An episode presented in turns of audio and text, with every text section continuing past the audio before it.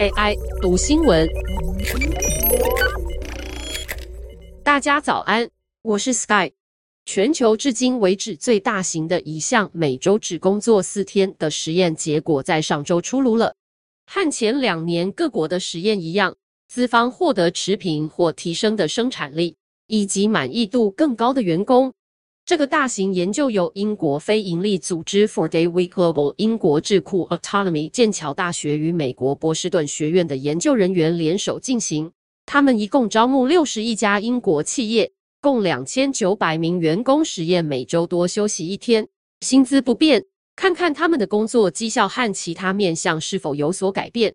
实验结果显示，百分之九十一的雇主愿意继续尝试每周工作四日的模式。而有十八间企业已经拍板定案，周休三永久成为公司政策。参与实验的企业回报，这六个月的收入大致持平，但辞职人数减少许多。另外，也有三成的公司表示生产力甚至有小幅提升，百分之十五的公司则看到显著提升。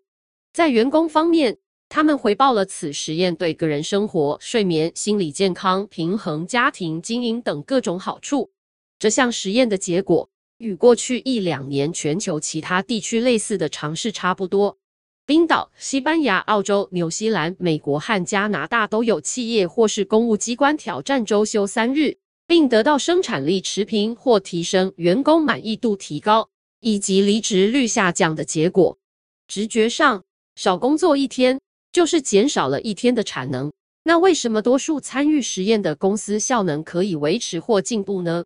英国这项最大实验的研究人员指出，在这半年中，大多数参与实验的员工工作强度并没有增加。他们主要透过减少会议，确保员工有更多时间专注完成任务，来提高工作日的效率。以一间总部位于英国里兹的数位行销公司 Trio Media 为例，CEO 丹尼尔斯表示，他在开始实验前，先与员工讨论，分析他们每周的工时安排。发现其中百分之二十的时间似乎被浪费在不必要的会议、商务出差和其他低效率的事情上。丹尼尔斯于是重新规划人力，让员工们免除马拉松式的每日团队会议，员工只要根据他们出席的必要性参与部分会议。他也调配班表，确保每个人在多休的那天有伙伴能互相支援。丹尼尔斯表示。他不认为公司会回到典型的每周工作五天的模式了。在一些关注创意的公司里，生产力与工时成正比的迷思也被实验完全打破。总部位于曼彻斯特的创意机构 Amplitude Media 董事伯恩·卢梭说：“创意需要空间，创造力需要停工期。当你坐在电脑前，你并非一直在发挥最大的创造力。”他的观察与研究不谋而合。神经科学家与生产力顾问都表明，从事知识工作的人每天可以专注的上限大约是五小时。言下之意，就是坐在办公室超过五小时，工作者往往已经无法提供高品质的产出，还可能会反过来扼杀创新。这就是为什么许多白领工作在解放工时后，产能与创新反而跃进的原因。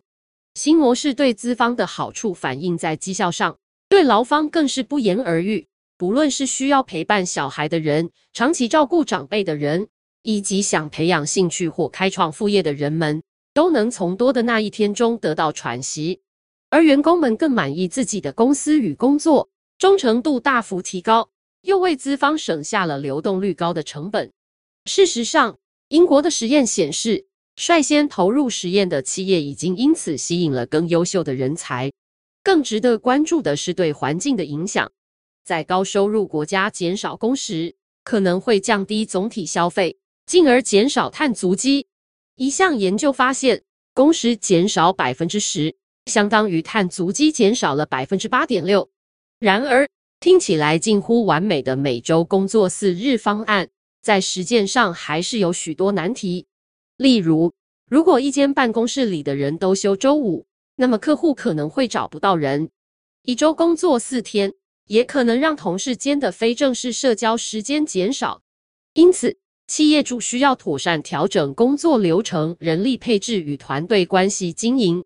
不平等问题，大概是这个实验最主要被诟病的部分。美国商业新闻网站 ZDNet 在一份关于每周工作四天专题报道中写道：“知识工作者可能会发现，从他们的一周中放掉一天很容易，但对于某些行业来说，这要困难得多。缩短工时并维持原有产出，对许多行业来说很难实现，例如生产线上的工人、清洁员等。有些家计困难的底层劳动者，宁可多工时多收入。”太进步的白领实验对他们来说恐怕成为另一种剥削。另外，像是儿童保育、医疗等已经面临普遍劳动力短缺的行业，也很难进行这样的尝试。不过，这些实验也为现代职场挹注了许多灵感，像是有些会议是否没必要人人参加，或是事情做完了，是否不用硬是待在工作场所，又或者更有效率完成任务的方案是什么？但别忘了。大多数人认为自然的五天工作日，实际上实施不到一百年。关于劳动与产能，也不存在一套标准答案，而是看一个社会想要把时间花在什么地方，以及有什么样的生活追求。以上文章由田梦新编译，技术由雅婷智慧提供。